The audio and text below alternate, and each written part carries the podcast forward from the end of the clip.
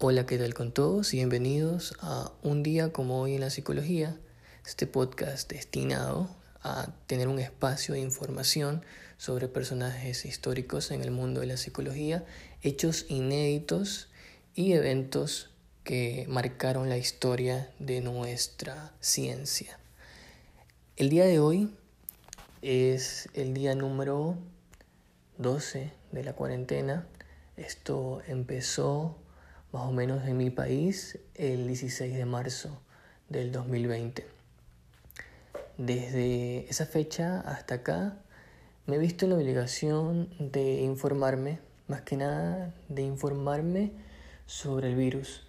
Ya hice dos podcasts pasados en relación al COVID-19, esto mostrando ciertas recomendaciones que me están sirviendo a mí y en el otro sobre el teletrabajo, que fue uno de los grandes factores que nosotros acabamos de adoptar, el cambio de la modalidad del trabajo de oficina al trabajo en la casa. Si bien es cierto, esto no era nuevo, esto ya se viene dando, pero era muy importante resaltar cómo lo estamos viviendo y realmente cómo se está presentando aquí en el Ecuador. Conversando con varios psicólogos sobre este tema, hoy tuve el agrado de poder contarle qué es lo que está pasando y quisiera saber también de, de su punto de vista de una psicóloga que fue docente mía y espero que lo vuelva a hacer en alguna clase futura.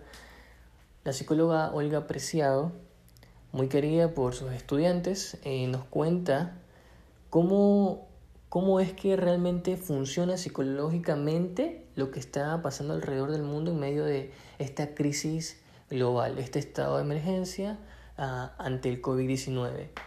¿Cómo es que después de varios consejos que hemos dado, que hemos escuchado, visto en la televisión, a la gente todavía se le hace difícil la adaptación, ya que todavía se encuentra en un estado de alerta por la situación emergente? Lo que sucede, Gerardo, es que recuerda que cada sujeto es un mundo. Y para que puedan tener de pronto la tranquilidad que tú consigues tener con tu rutina, primero deben tener organización en su pensamiento.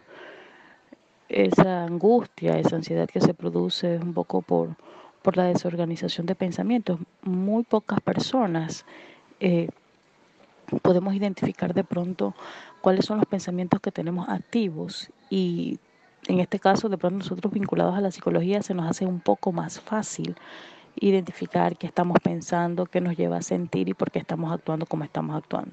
Pero el sujeto común, el sujeto de afuera, el que no estudia psicología, el que de pronto no tiene una personalidad madura, el que no tiene recursos personológicos desde su discurso, el que no hace una introspección de sí mismo, le va a ser muy difícil. Sí, y ok, puede ser el, puede sonar muy vacío el quédate en casa, pero el quédate en casa significa, dependiendo de la construcción del sistema de creencias de cada sujeto, puede significar, bueno, ya estoy en mi casa, entonces voy a hacer las cosas que debo hacer, aquellas que tuve pendientes. Pero cuando el sujeto se, se, se ha acostumbrado a estar fuera de casa, ¿sí?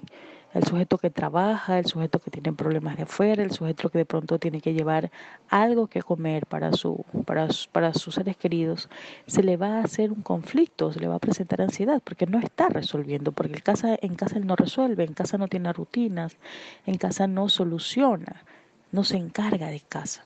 Entonces depende mucho, de, ya te digo, del sistema de creencias, depende mucho de de los pensamientos, si es consciente de qué pensamientos está teniendo, si hace una introspección, si se conoce, si no se conoce, para poder establecer una rutina, que sería lo primero que, que, que necesitaría cada sujeto, porque como cada uno es un mundo, no todos nos funciona la misma receta.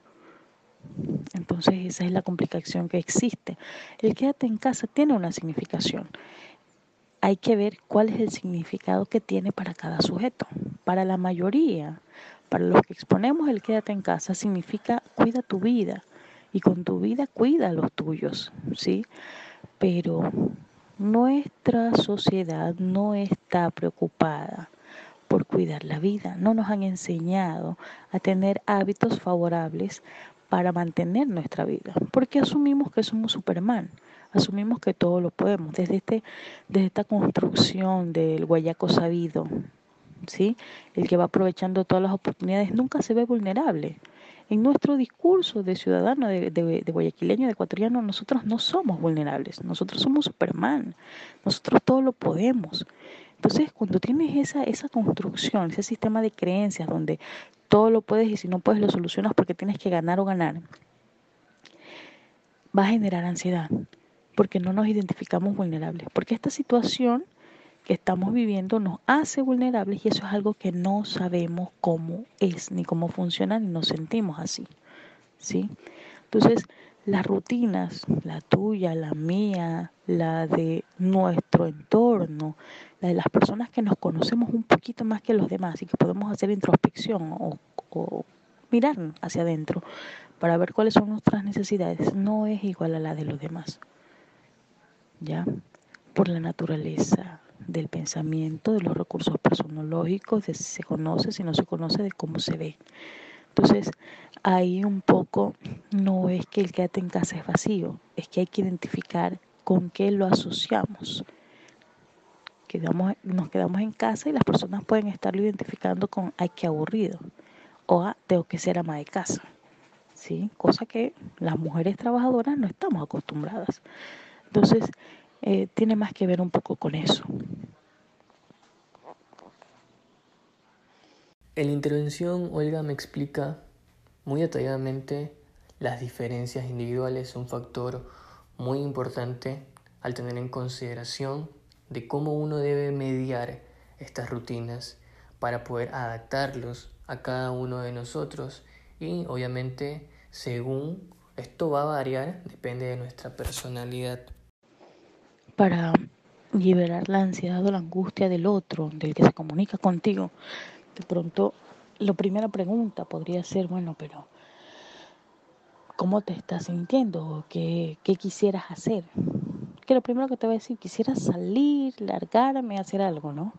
Pero ok, ya, sabiendo que no puedes hacer eso, ¿qué es lo que, qué es lo que sabes que no puedes hacer en tu casa? Me explico, ir aterrizando un poco esa ansiedad para que el sujeto vaya identificando qué es lo que está generando ansiedad. Porque es fácil decir, mira, lee, ve películas, haz esto, haz este otro. Pero un padre de familia que ha trabajado mínimo 5 o 10 años afuera, no se va a quedar cómodo, va a necesitar estar aunque sentado en la esquina de su casa.